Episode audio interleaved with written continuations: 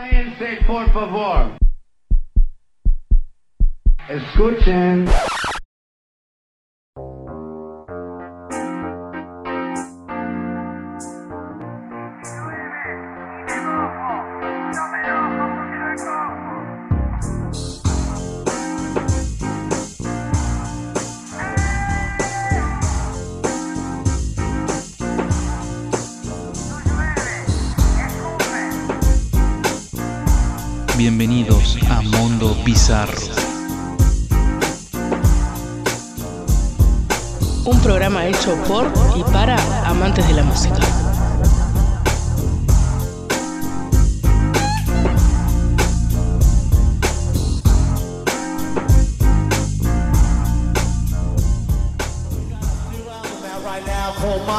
Mondo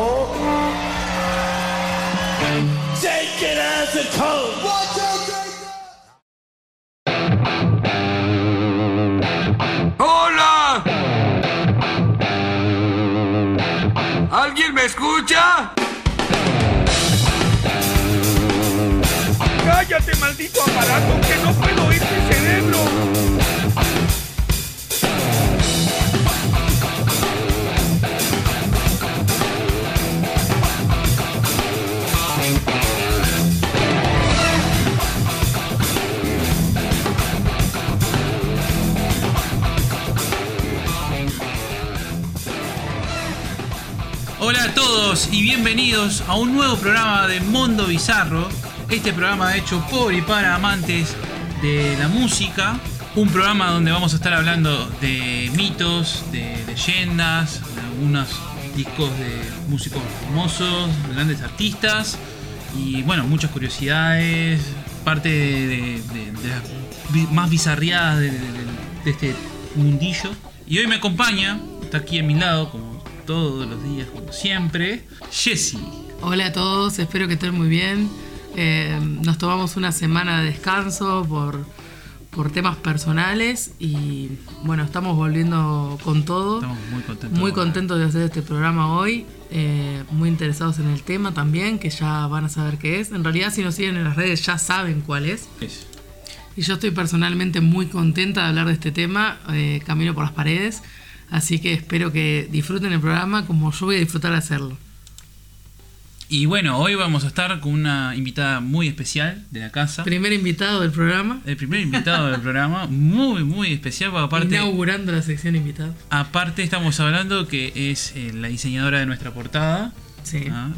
Del logo no, pero digo la portada, lo que es el nuestra diseño. colaboradora en diseño gráfico. La portada que está en Spotify, la portada que está en YouTube, la portada que está en Facebook. eh, y bueno, y algunos diseños por supuesto que están eh, en nuestras publicaciones de día a día, que nosotros publicamos a una fecha especial o algo. Todo eso está hecho por las manos de esta hermosa mujer que vamos a presentar ahora. Su nombre es Andy Ma Tres. 3 en Instagram. Para los que quieren seguirla, porque hace un arte espectacular, es arroba andy.ma3. Ella es Andima Creation. ¿ah? Y bueno, ¿cómo estás? Bueno, primero que nada saludarlos a todos, y esté muy contenta y por supuesto, este, no solamente contenta, sino que es un orgullo este, para mí personalmente poder integrar el, el grupo, poder integrar esta gran familia que somos nosotros, los que estamos acá, ¿verdad? Sí. Presentes. Y, y bueno, ¿qué más les puedo yo decir? Sí, es cierto, bueno, estoy a- eh, ayudando dentro de lo que uno puede saber hacer o, o más o menos ahí. Mundo Bizarro es una gran comunidad. Exacto. Ah, Es así. Ujú. Sí, y Amigos. que siga creciendo. Es que claro, que- va a seguir creciendo como loco esto, digo, es cuestión de tiempo. Eh, es una gran comunidad que va a estar nuestros amigos, familia, todos van a estar, va- son todos integrantes. eh, no es un trabajo individual de cada uno, todos es un trabajo en equipo en el cual eh, cada uno aporta y da su granito de arena como sea. Exacto, exacto, sí, sí. Somos más que nada, digo, somos personas como, como todo el mundo, este, y, acá estamos, este, con ilusiones, con expectativas y con muchas ganas de trabajar y ofrecerles a ustedes el mejor material que podamos mejor parte de contenido. nosotros. Sí, perfecto, perfecto. Además haciendo algo que y hablando sobre temas que realmente nos gustan y nos interesan y esperemos que eso sea lo que se transmita, ¿no? En el programa, o sea, que se note que hay un amor por lo que estamos haciendo y por los temas de, de los que hablamos y que hay una investigación detrás y que eso además les guste a ustedes, para mí es espectacular. Siempre con la mejor energía para mejorar.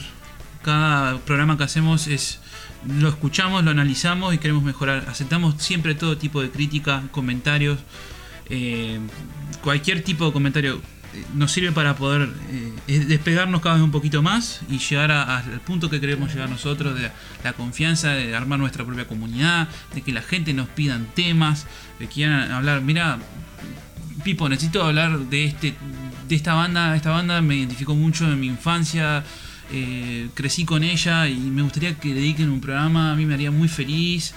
Esas cosas siempre vamos a estar dispuestos a hacerla Sí, y, y- a brindarles. Inclusive, este, tal vez, este, si ustedes desean aportar alguna idea o agregar algo más que se pueda agregar, con mucho gusto aquí estamos dispuestos a, a escucharlos a todos por igual y, y bueno, y darle para adelante. O incluso si nos quieren eh, dar una idea de algún pro- de alguna sección o algo para agregar al programa. Que o hoy sea, vamos a estar. idea. Hoy vamos a estar estrenando una sección muy especial Sí. también. Va a haber otra, integra- o sea, otra integrante más dentro del programa. Exacto. Ya se van a dar cuenta quién es, para los que nos conocen de cerca. Sí. ¿Ah? Para nuestros amigos la van a reconocer cuando llegue el momento. Y estamos contentos para que eh, queremos que salga ya este programa para que además ella misma se escuche. Exactamente, que su voz alce y esté ahí. Y bueno, que pueda estar en, en todos los programas que sean posibles. Porque además es una persona que es una amiga y además sé que le encanta eh, el- ese tema también, sabe mucho sobre rock, Comparte sabe nuestra muchas pasión. historias y comparte nuestra pasión. Comparte nuestra pasión.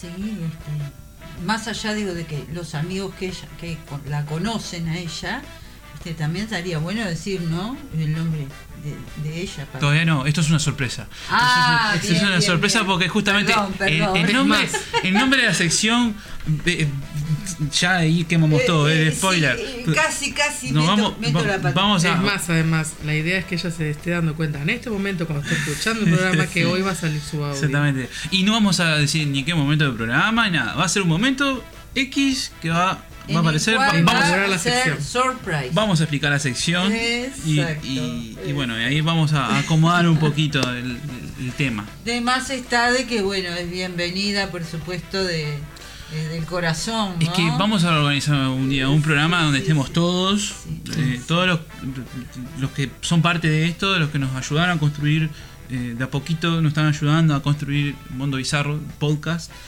eh, con el mejor de, de- de- de las energías. O sea, ¿qué más queremos nosotros? Eh, pero un tema de distancia, un tema a veces de dinero, es muy complicado. eh, circunstancias a veces se, se- se complican. Pero bueno, estamos muy contentos de volver un domingo más acá. Ya estamos en octubre, estamos en plena primavera. Con sus cambios climáticos, la pelucita ya de los árboles Oh. empieza a caer, empieza a caer en la garganta. Otro día estaba cruzando la calle y me cayó una en el ojo y tipo quedé ciega en el medio de la calle. Me hizo me atropelló un auto. Sí, sí, sí. Yo cuando iba en bicicleta a trabajar era muy común en, en esta época de primavera que se, te, te comas una pelusa, te tragante o te entre en los ojos. Yo que uso lentes, te entra la pelucita ahí. Y ni hablar la gente que tiene alergias. Olvídate, olvídate. Bueno, la- las gripes este año ha sido brutal para todos. A mí en particular me ha afectado. Bueno, hemos estado locos de fiebre hace muy poco también. eh, pasando la, la de Caín, se puede decir. Sí. dicho. y bueno, como algunos podrán notar, no hemos podido subir un programa más, eh, la segunda parte del, del capítulo 3 a YouTube por el motivo que eh, me ha hecho luchar como loco. Ese tema del copyright. Fucking copyright es un tema aparte. Va a tener que cambiar un poquito el tema de, lo que es música dentro del programa. Porque, bueno, en el programa pas- pasado está en Spotify completo como debe de ser. Con todas las pistas y todo. No hay problema que YouTube nos desmonetice algún video que otro. Nosotros no estamos monetizando, esa es la realidad.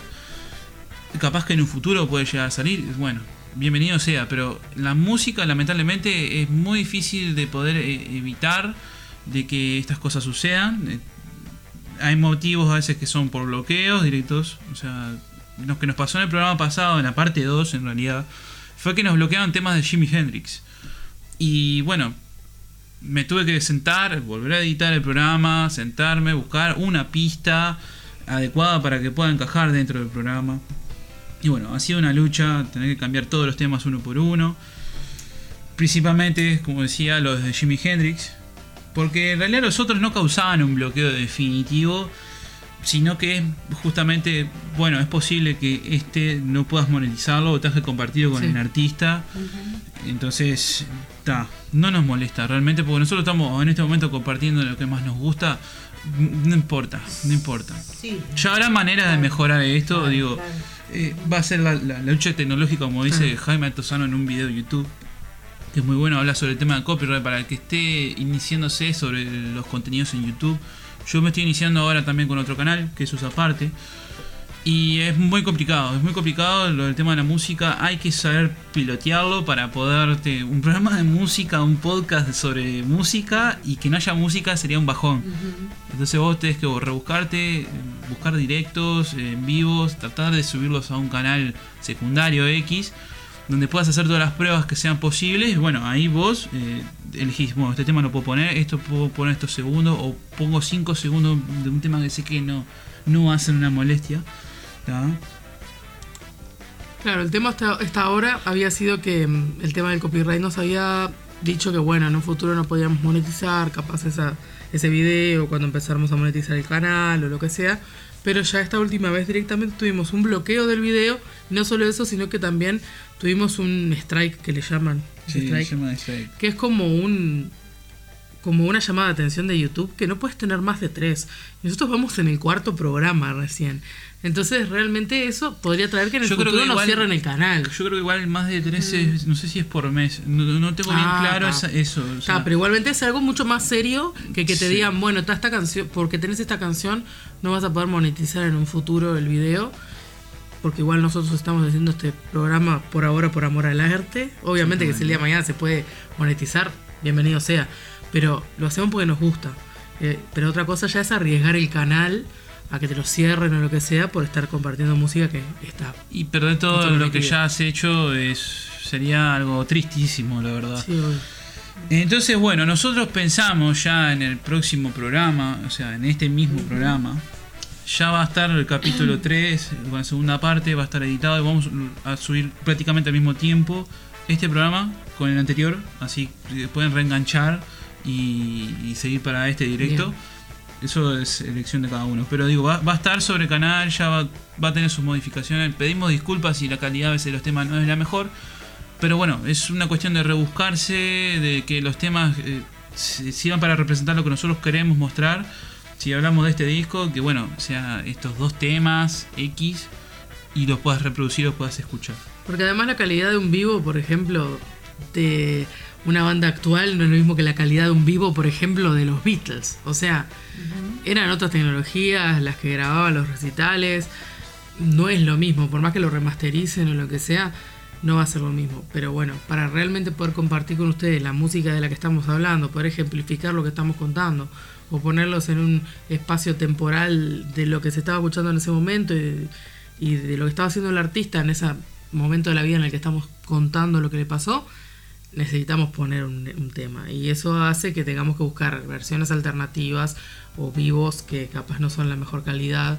Porque además incluso hasta los vivos ya algunos están, están este, con copyright. Por ejemplo, Sí. nos pasó con el, con el tema que utilizamos de Aerosmith en el primer programa. eh, el de Pink, la versión de Pink, que era una versión en un programa de televisión, un vivo. No, Eh, el tema de radio de, de Horn- de- de Houston Show, creo, que no me sale bien el nombre. Es como, no sé cómo explicarte, uno de los mejores programas que tiene allá, eh, referente donde van todas las bandas y hace un millón de años que está. Claro, pero era como una versión bastante alternativa, hasta con beatbox y todo, y, y igual la reconoció y Sí, nos saltó el copyright. Sí, sí, sí, sí. A ver, no es que nosotros estemos en contra del copyright o el manejo del mismo. El, tema es eh, no poder usar determinados fragmentos. Si vos me decís, yo puedo utilizar 20 segundos porque estoy haciendo un análisis, un review de, cualquier cosa, es genial, buenísimo. Pero si ya me detectás 3 segundos de un tema, 5 segundos, evidentemente va a tornarse un poco más fastidioso el uso de la música. Hay páginas donde vos compras la música y podés eh, utilizarla que está libre de copyright. Eh, eh, páginas que utilizan todos los youtubers en, realidad. Digo, no hay ningún problema en ese caso porque justamente está hecho para eso, para el fair use, para que vos puedas utilizarlo en tu contenido, en lo que sea. Pero bueno, lamentablemente para los mm, artistas más conocidos, eh, o los de actualidad, por ejemplo, los- los de antes, es más complicado mostrar un tema o determinadas secciones, ¿viste? Porque además no es la idea, o sea, una cosa es cuando uno infringe el copyright, eh, como quien dice, utiliza para hacer un, un fondo de un video que está haciendo, o como, como si fuera de él, es decir, una película, o poner una canción y, y, y no darle el autor. Nosotros estamos nombrando, por ejemplo, o sea, nosotros estamos diciendo, este tema es de Jimi Hendrix. Exacto. O sea, no nos estamos adueñando del, del- Estamos mostrando un pedazo de la canción para que tengan una idea de qué estamos hablando. Estamos Ah, haciendo una sí, review, sí, sí, sí. una biografía sobre la persona. O sea, no es que estemos en contra, pero eh, se complica. eh, No eh, vamos a colocar un tema entero sabiendo que tiene copyright. No lo vamos a hacer. Digo, muy pocas veces lo, lo hacemos. Y si lo hacemos lo es porque estamos cuidados de que no tiene esa restricción. Vamos a empezar con este homenaje que no necesita ninguna presentación. Más que escuchar. Solamente escuchar. Imagine there's no heaven. It's easy if you try. No hell below us. Above us, only sky. Imagine all the people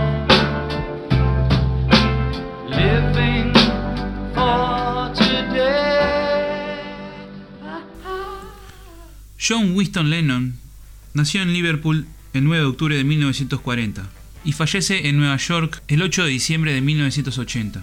Fue un artista, músico, multiinstrumentista, cantautor, compositor, poeta, dibujante, escritor, pacifista, activista y actor inglés. Conocido como uno de los fundadores de la famosa banda The Beatles, pop Sí. Eh, la verdad que bastantes talentos se traía Lennon. Y además todo eso en 40 años. El pequeño fan de Elvis Presley se convirtió en su propio género musical. Sí, eh, bueno, eso era algo que siempre quiso ser como Elvis y terminó siendo eh, más grande que Elvis, digamos. Pero eh, todo eso estaba diciendo en 40 años nomás, ¿no?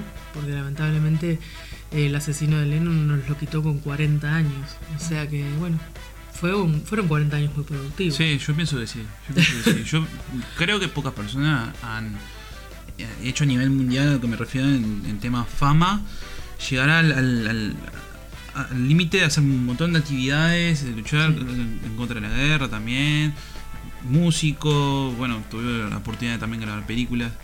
Ha aprovechado bastante bien su vida. Lamentable, digo, que a los Pero 40 también, años ya. también te queda eso, ¿no? Es decir, para fueron 40 años muy productivos, No nos dio un montón de cosas, pero ¿cuánto más nos hubiera dado con 40 años más, no? Sí, por lo menos 20 años más de música, al menos. Por lo menos. Creo. Bueno, sus Sí, hoy hasta el sigue. día de hoy siguen tocando, así que Sí. en realidad perfectamente podría seguir haciéndolo hasta hoy, pero además no solamente eso, como ya te digo, o sea, sus otros talentos. Podría estar pintando, podría estar escribiendo.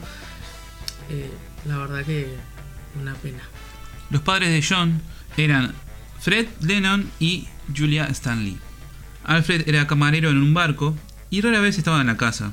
Cuando Julia se enteró que estaba embarazada, no pudo comunicarse con él. Hermoso. Un padre ausente. Sí, estaba. eh, sí, después resultó un padre ausente. En ese momento también era un poco. eh, gajes de- del oficio y de la vida de esa época. Eran otras épocas, no tenías un celular para comunicarte, ni Claro, el tipo estaba arriba un barco además, o No sea. le mandó un WhatsApp ni le dijo, che, Claro, papá, exactamente. vas a ser O, papá". lo- o vio en un estado de Instagram que, que yo le había Hoy puesto voy a que- ser papá. una foto de la ecografía. O sea, en realidad no. eh, pero igualmente después sí resulta un padre ausente. Al verse incapaz de criar sola a su hijo, Julia pidió ayuda a su hermana Mimi y al tío George, que lo criarían desde los 5 años. John crecería en la casa del 251 de Menlove Avenue en Walton, la que hoy conocemos como la casa de la infancia de John Lennon, y que también es patrimonio de Liverpool y de Sí. Inglaterra en sí, todo, ¿no?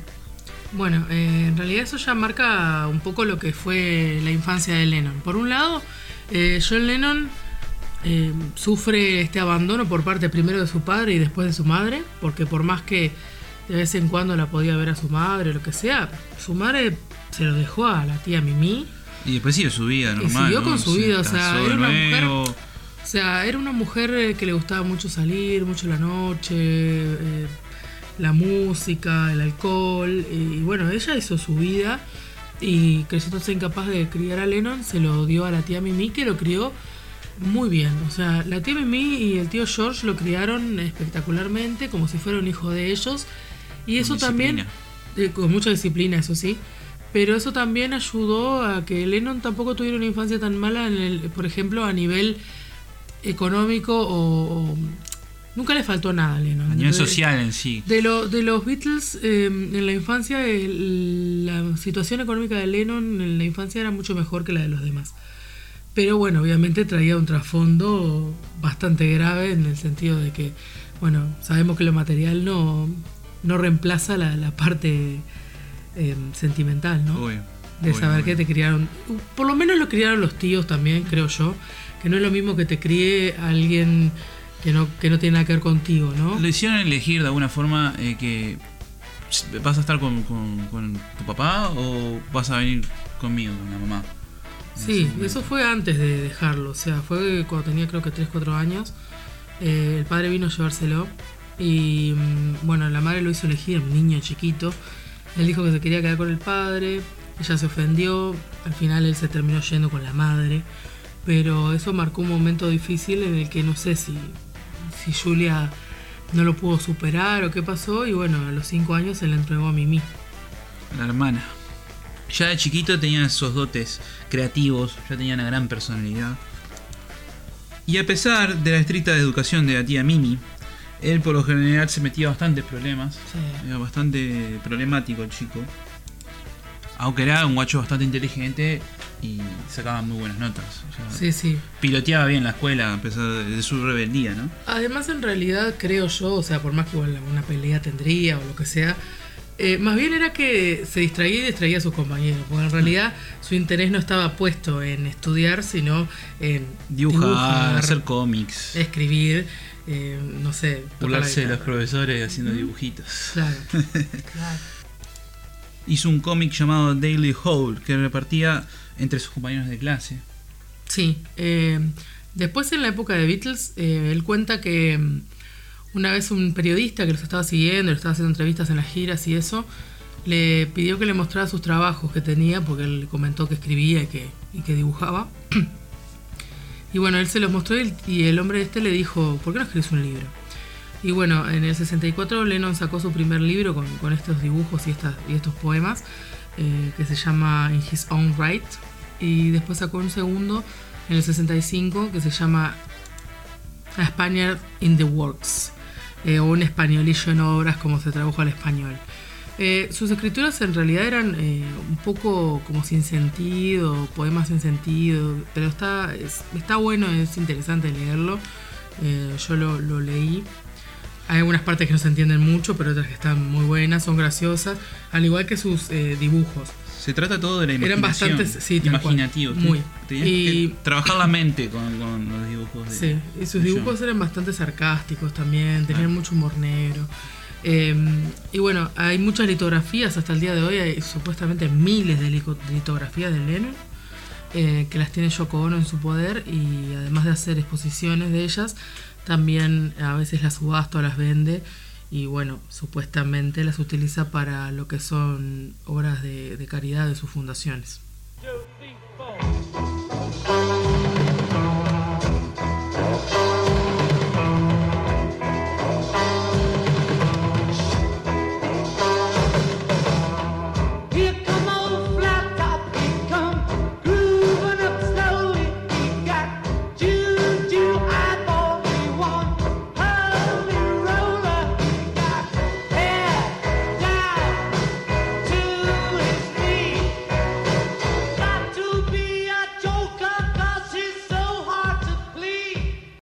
En 1955, dos hechos cambiarían su vida. Retomó contacto con su madre y escuchó un tema que lo marcaría, o sea, que le daría el pie a toda su creatividad dentro del rock, de Lonnie Donegan, Rock Island Line. Bueno, Lennon retoma contacto con su madre cuando tenía 15 años y eh, su madre ya había rehecho su vida con otra pareja y tenía hijas, o sea que Lennon eh, empezó a convivir con sus hermanas a esa edad. Sí, exactamente. Este, la hermana, eh, la- eh, perdón, la, mamá este, reinició su vida con una nueva pareja que es el señor eh, Bobby Dickens, del cual tuvo tres hijas mujeres, eh, menores por supuesto que Lennon. Una fue Victoria, que nació en 1945, después tuvo a, a Julia Dickens, conocida como Julia Bird, en 1947 y Jackie Dickens que nació en 1949, hijas de la persona recién que acabo de mencionar. Eh, después por parte del padre de Alfred tuvo también dos eh, hermanos, es decir, dos varones, este, que los tuvo con su pareja en ese momento, que era este, Paulina Jones, eh, que nacieron a los 20 años de Lennon. ¿Eh? Eh, en el caso de David, que nació en 1969, y Robin en 1973. Perfecto. Es decir, que eh, eh, extraoficialmente, tal vez muchos a veces no, no conocen este dato, eh, que tuvo eh, tres hermanas mujeres y dos hermanos varones por parte de ambos padres. ¿no? Claro, sí, sí, sí. Qué sorpresa, aparte, te he visto tu vida solo, prácticamente de niño y de grande, te encontrás con cinco hermanos más. Sí, sí, sí. y Claro, y claro. compartir y todo. Bueno, está. Claro. Digo, igual él vivía con su tía, ¿no? Lo que son Vivían los hermanos de- por parte de padre, no sé si en algún momento tuvo contacto, porque en realidad con su padre, su padre desapareció, intentó reaparecer cuando Lennon tenía 20 años, o sea, 20 años después, cuando Lennon tenía 24 o 25 años, ya estaba en plena locura Beatle. Sí. Evidentemente calculo yo por interés, ¿no? Mi hijo famoso ser, y quiero sí. retomar contacto con él. Sí. Eh, Lennon no quiso saber nada. Esto me recuerda mucho la historia de los Gallagher. Ah, sí, sí, sí. y, sí. mm, y bueno, y en la, realidad. pelea, la pelea casi que tiene en el bar con. Claro. con Y bueno, en realidad no sé si realmente habrá tenido llegado a tener contacto con los hermanos. Es muy probable que haya tenido más contacto a raíz de que cuando él regresa a- en la convivencia con la madre, haber tenido Sí, más con las contacto hermanas con sí, o sea, él hermanas. pasaba mucho tiempo en la casa de la madre y, y convivía con sus Eh, hermanas. en cambio, por el lado del padre hay muy poca información al respecto, no se sabe si- No. ciencia cierta si realmente él tuvo eh, contactos, eh, aunque fueran esporádicos, con sus dos este, Sí. hermanas. Creo que estuvo, creo que estuvo preso cuando llegó en- a África el padre. Según un dato, porque era un desertor de la Segunda Guerra Mundial. Sí. y escapó en un barco y Sí, se antes eso con se pagaba con cárceles. Que Claro, te fueras claro. de. Claro. desertaras de tu ejército era. la traición. No olvidemos, Diego, que patria. fue una época bastante complicada desde el punto de vista que sabemos muy bien. En ¿no? plena guerra mundial. Eh, en plena Los guerra de- nacieron todos durante la, guerra, la Segunda Guerra Mundial. Exacto. Nacieron entre el Vietnam. 40 Claro. Sí, sí, sí. y el 43. Sí, por supuesto que esa generación, digo, por, por ende, este, la mayoría adquiría una rebeldía muy natural y muy lógica, dadas las circunstancias por las cuales Claro. tocó vivir. Claro. Y además que vivieron una vida también, o sea, no solamente durante la guerra, que tuvieron, nacieron durante la guerra, sino también los años posteriores, es decir, después de la guerra mundial, los países tuvieron años, no, pero eso ya mucho después y ya un tema Vietnam, Estados Unidos, pero Sí. en el caso de Europa, eh, los países se fueron bombardeados, tuvieron un montón de problemas. Y eso les, lleva, les llevó años levantarse, ¿no?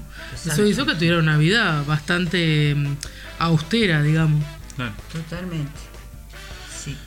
Y hablando un poquito de la mamá de Lennon, eh, Julia era una mujer con una mente bastante abierta, Sí, era mujer con mucha vida. a, a pesar de que no estuvo tan presente en la vida de su hijo, lo abrió a un mundo musical. Sí. A lo contrario de la hermana, la hermana en realidad era muy estricta. Sí, Mimi lo dejaba tocar la guitarra, pero le decía, está No todo a bien con la tener futuro". guitarra, pero no vas a vivir de eso. No vas a tener futuro. Se equivocó Mimi, obviamente.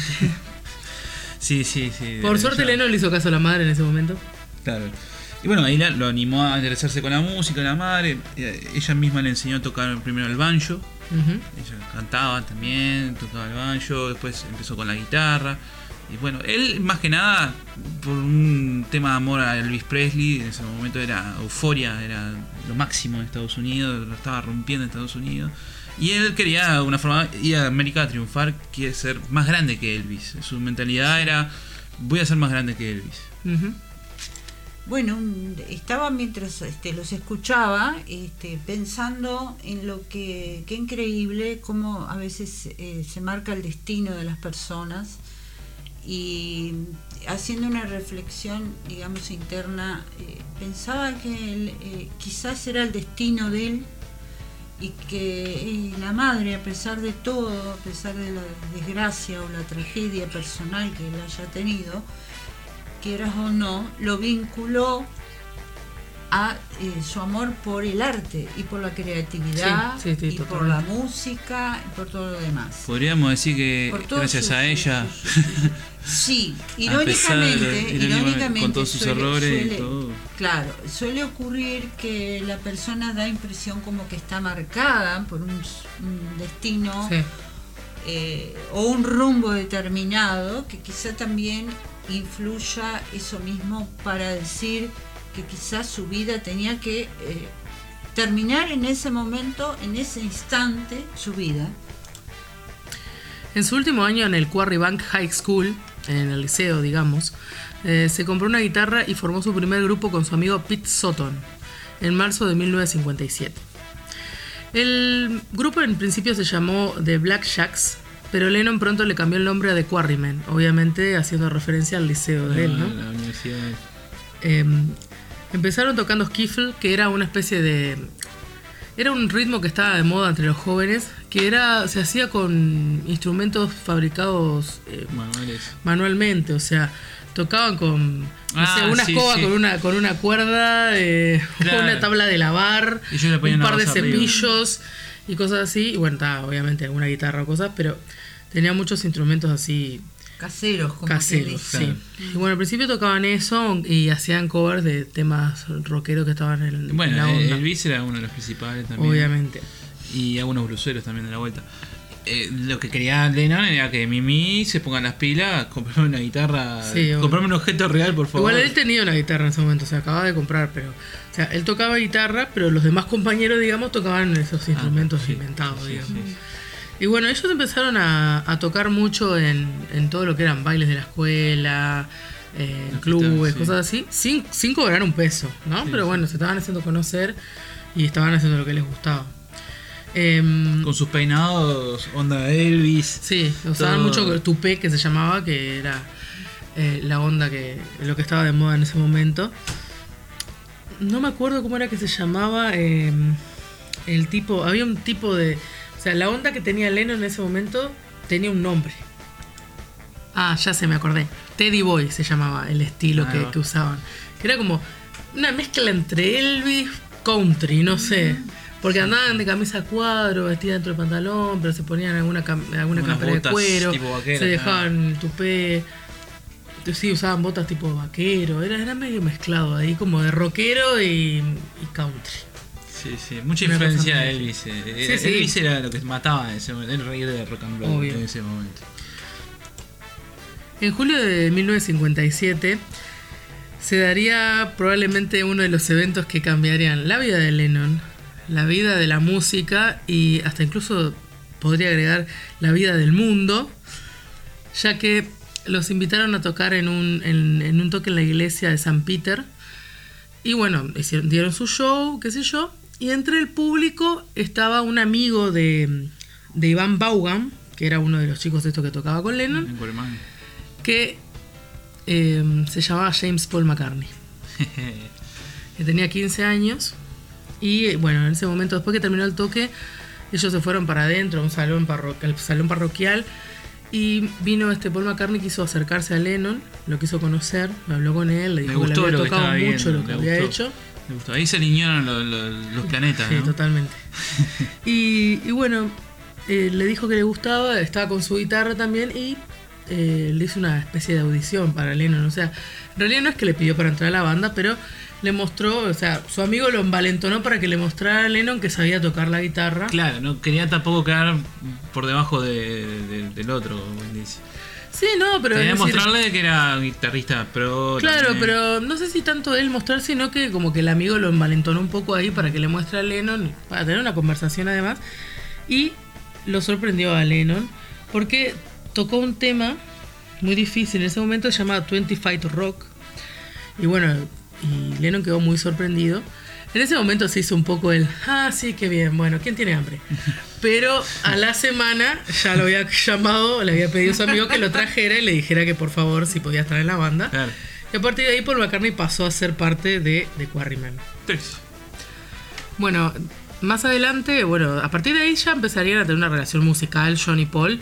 eh, en todos los, los siguientes proyectos estarían juntos, digamos. Ellos estudiaban en, en ese momento ya en dos universidades o dos, dos escuelas eh, que estaban muy cerca.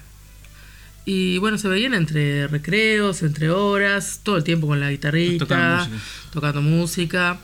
Y bueno, en esos encuentros a veces Paul llevaba un amigo que era más joven, eh, un pibe que estaba metido en el rock, ahí, Cari que lindo. le tocaba, le gustaba tocar la guitarra. Nuestro amigo George. Este pequeño, este pibe se llamaba George Harold Harrison.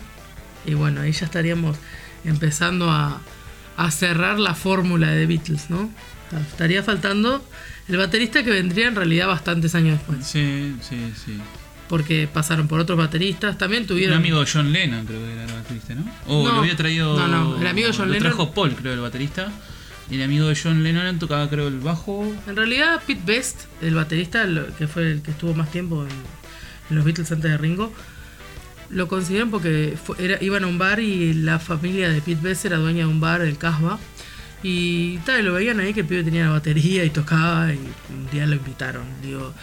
Pero faltaría muchos años para que Ringo se uniera a la banda. Un año después de que, de que Harrison se uniera a la banda, eh, entraron por primera vez a un estudio de grabación en el que ellos mismos pagando su, por su propio bolsillo, digamos, eh, la grabación, grabaron dos canciones. Pesito a pesito, fueron juntando Sí. y ahí pudieron grabar. That I'll Be the Day, That Will Be the Day, y el tema compuesto, el único tema en la historia de los Beatles compuesto McCartney-Harrison, que se llama In Spite of All the Danger, que es un temazo. Y bueno, que después saldría en, en, el, en la antología. En la Ah, Anthology mirá el Anthology. podemos escuchar esa versión. Yo pensé que iba a salir el primer disco, pero no. No. No, no.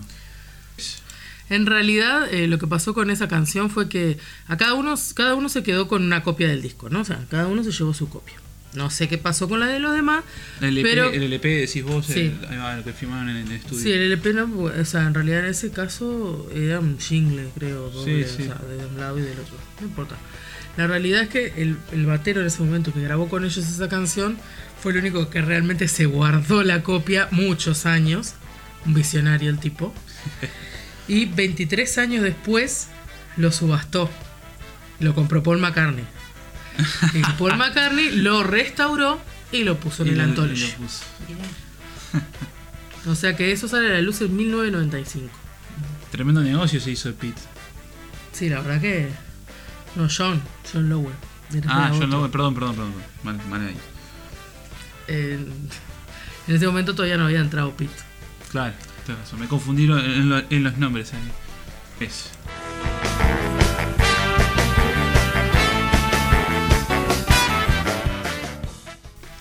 El 15 de julio de 1958, después de haber recuperado su relación con su madre, incluso ese día, eh, por lo que yo vi en una película, él había estado con su madre y con la tía Mimi.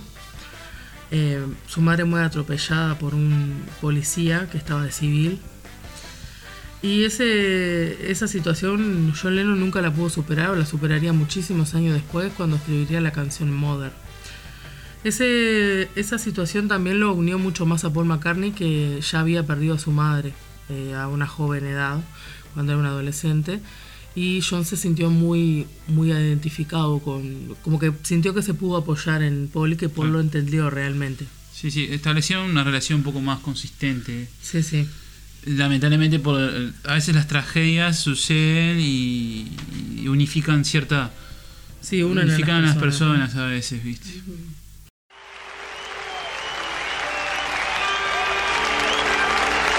Uh, this song is another song from one of those albums I made since uh, I left the Rolling Stones.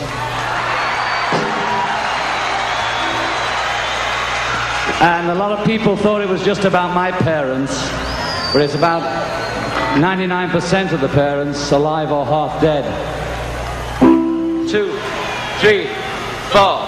Mother, you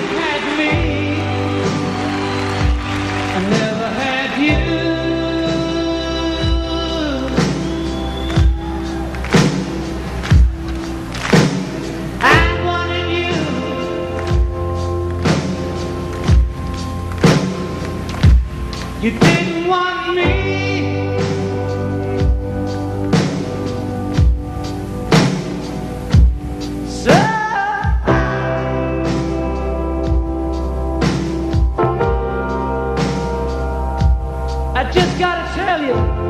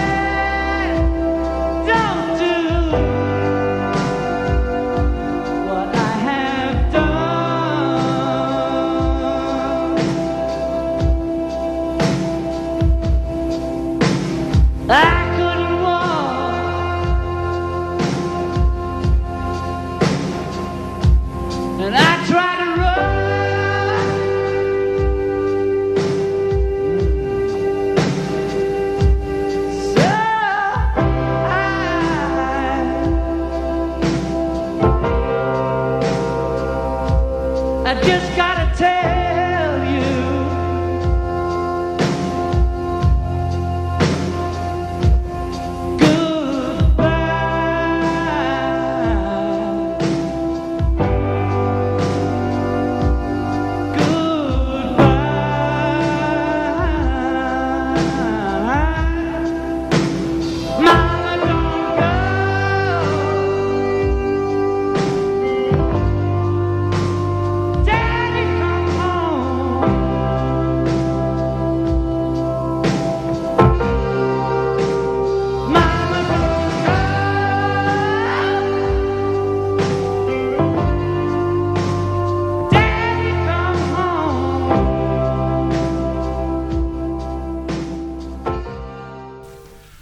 estrenar una nueva sección en el programa y espero que la disfruten. Esta nueva sección se va a dar todos los programas y va a ser un dato agregado por Mariana, el, dato random, que va a ser un dato de color de cualquier tema que no tenga nada que ver en realidad con el tema que estamos hablando. O sea, este programa que es de Lennon, por ejemplo, el dato va a ser de otra banda o de otro cantante. Y así se va a dar en todos los programas. Eh, un pequeño dato de color, una anécdota, una historia, un mito. Enjoy it. El dato random de Mariana. La famosa canción del grupo Motil Crew, Girls, Girls, Girls, es un claro homenaje a los clubes de striptease, de los cuales siete se mencionan en la canción. Para filmar el video, los crew decidieron usar un club llamado Body Shop, pero como allí no servían alcohol, terminaron optando por el Seven Veil, que queda en Sunset Boulevard, que al día de hoy sigue funcionando. Las bailarinas que aparecen eran en su mayoría del club Seven Veil Street Club y del club Tropicana, que era el club favorito del vocalista Vince Neil. En 1960 viajaron por primera vez a Hamburgo, Alemania. Tocaban todos los días y les pagaban. Para ello, eh, para ellos digo, fue una fiesta, ¿verdad? John Lennon, eh, Pete Best, Paul McCartney, George Harrison y también Stuart Sutcliffe. Actuaron regularmente en cuatro clubes distintos entre 1960 a 1962. Cabe destacar que hasta ese momento no tenían baterista y bueno, cuando se iban, vieron que se iban a ir de viaje, ellos estaban yendo asiduamente al, al club Casbah, que era de la familia de Pete Best, y Pete tocaba ahí en, en el club de los padres, tenía la batería ahí incluso. Y bueno, cuando se fueron a ir de viaje, lo fueron a- se acordaron de Pete y lo fueron a buscar para que los acompañara a, Alemania. Y en cuanto a Stuart Sutcliffe, fue el primer bajista, digamos, de los Beatles, pero tenía el tema de que realmente no sabía tocar bajo, tocaba muy mal, entonces tocaba de espalda al público. Si, si ves fotos de los Beatles tocando en la época de, en la época de Hamburgo, con Stuart, él siempre está de espalda. Por vergüenza, y sí, pobre loco.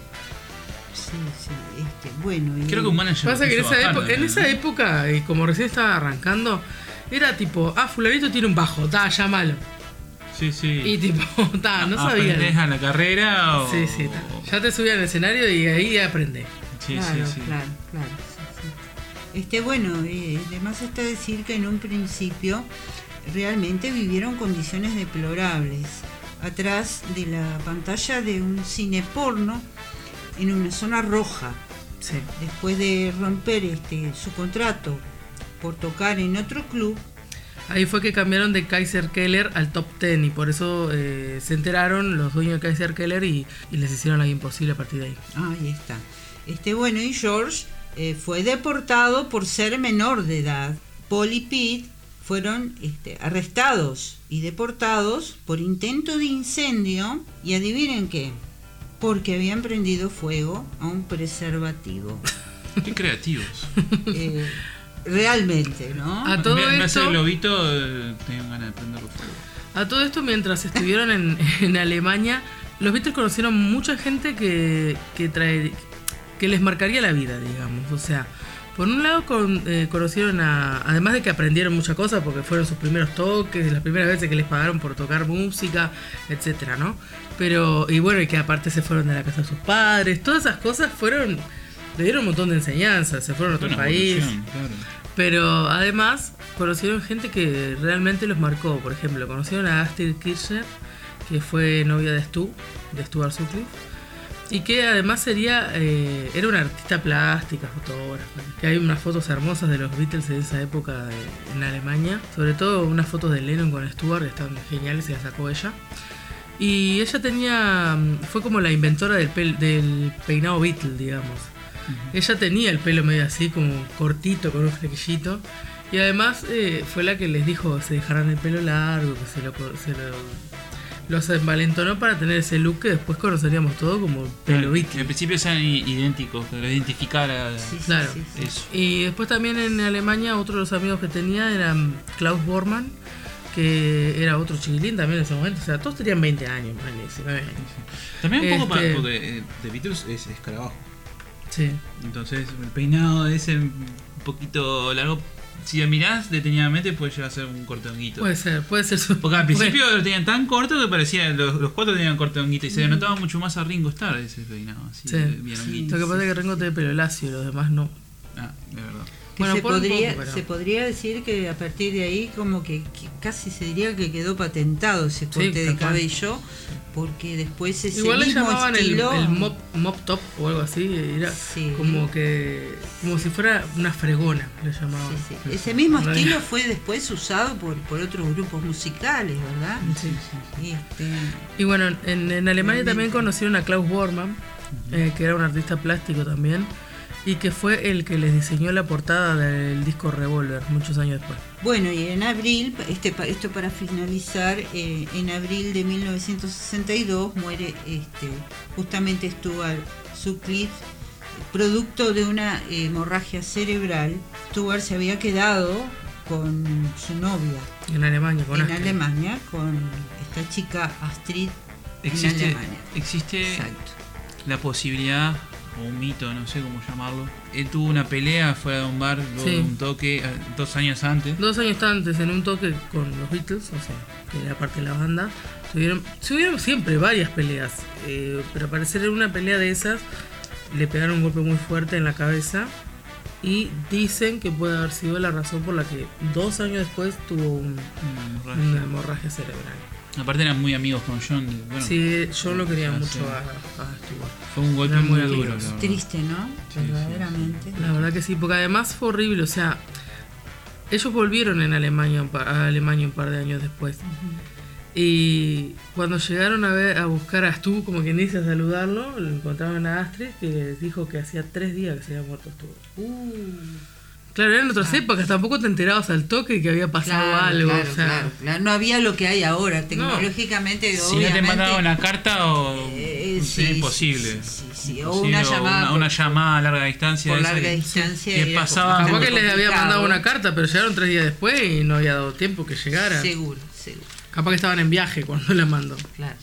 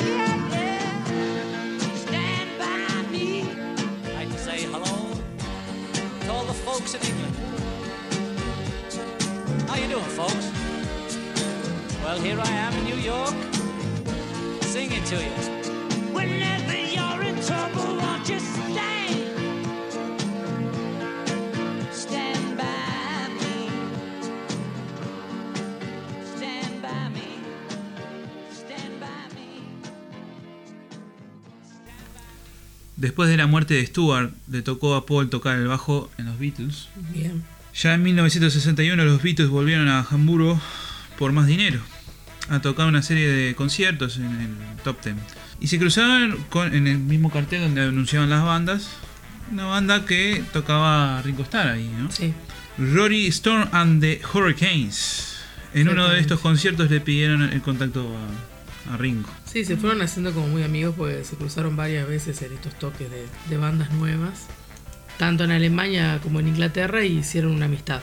El 9 de noviembre de 1961, los Beatles conocen a Brian Epstein, que lo fue a ver al Cavern eh, después de, de que mucha gente le preguntara si no tenía música de, de los Beatles en su, en su tienda NEMS. Sí, esa era una tienda familiar que tenían eh, los Epstein, digamos, y que más bien vendía electrodomésticos y bastantes cosas variadas. Y también tenía una disquería dentro de, vendía discos dentro de la tienda. Y bueno, en realidad él también tenía un interés de, de meterse un poco en la música, ¿no? En esa industria. Un mes después de, esa, de ese primer encuentro con los Beatles, les hizo una propuesta para ser su manager y les cambió no solamente su aspecto, sino también la cabeza. Eh, los aconsejaba sobre cómo actuar en el escenario, eh, la puesta en escena. Por ejemplo, los Beatles, cuando, antes de conocer a Brian, hacían cosas que no se pueden hacer en el escenario. No sé, por ejemplo, se- no sé, igual entraban con un, con un water en la cabeza, no sé, con, con una tapa de water en la cabeza. Eh, se vestían todos desaliñados. No tenían una idea de No lo que era tenían una conducta sobre el escenario. Claro, o sea, lo que ellos querían en realidad. y bueno, él los ayudó a ser presentables, digamos. Más También allá de ser su manager, era su psicólogo ya. Sí, también, también. O sea, fue, la verdad que Brian Epstein fue como un- en parte como un padre para los Beatles, sobre todo para Lennon. Lennon lo quería mucho. Y, y era un visionario. Y se la jugó muchas veces por los Beatles, la verdad. O sea, cuando los Beatles se la vieron mal en muchos momentos de la historia, de, ya sea por declaraciones, ya sea por un montón de cosas, Brian siempre sacó el cuerpo por ellos. Y bueno, lamentablemente falleció, pero eso vamos a estarlo hablando en el siguiente programa. Bueno, no solo les cambió la cabeza, sino que también el aspecto fue el, de la idea de que empezaran a usar trajes, que se vistieran los cuatro iguales, em, del peinado también, de que más o menos lo tuvieran el pelo igual entre ellos, por más que en realidad quería que se cortaran el pelo, pero no le hicieron caso. Pero por lo menos que tuvieran una, Un estilo, una forma. Claro, como un estilo monótono entre Claro, los cuatro, como, como una forma de un- una unidad. Y además de que se vieran presentables, la idea de él era que apuntaran al público joven, femenino sobre todo, pero además de que fueran, tuvieran un buen aspecto, ¿no? Como el del novio que le querés presentar a tu madre. el ejemplo. Claro. El chico Y ejemplar. no se equivocó. que, de- No, no. Porque, que, que sea rocker, eh, pero no sea desubicado, desalineado, ¿no? Claro, no, como, realmente, un realmente tuvo, una, tuvo una, una visión acertada de lo que posteriormente, digamos, fueron Sin duda. fueron este el grupo, ¿no? Fue lo que fueron los Beatles. Lo Sí, que sí, siguen totalmente. siendo, porque es un fenómeno en el cual ya van varias generaciones Sí. que, Y que vivo. eh, siguiéndolos. Sigue y- vivo totalmente. Y bueno, ni que hablar de John Lennon, ¿verdad? Que también es lo mismo, en este caso porque estamos hablando en un comienzo de él. Sí, sí. Este, así que maravilloso. Sí, la realidad es que hay, hay cosas que trascienden fronteras y tiempos y todo y se convierten en un clásico. Exactamente. Y es lo que pasa con los Beatles. O sea, van a pasar las generaciones, van a seguir pasando y siempre la gente va a seguir rescatándolos de- del pasado y trayéndolos a ahora. Además de que realmente los Beatles fueron atemporales porque tocaron muchos temas que, que son modernos, son de hoy en día. O sea, como igualmente las cosas que hicieron en la música son fueron muy innovadores y muchos de los temas que tocaron en los que tocaron en sus canciones, en las letras, se aplican hasta el día de hoy. Sí, letras que, digamos, están hablando no solo de la realidad vivida por ellos en su época, sino de que es una realidad Mundial. que permanece Para todos. Y que vuelve a darse, vuelve a repetirse, ¿verdad?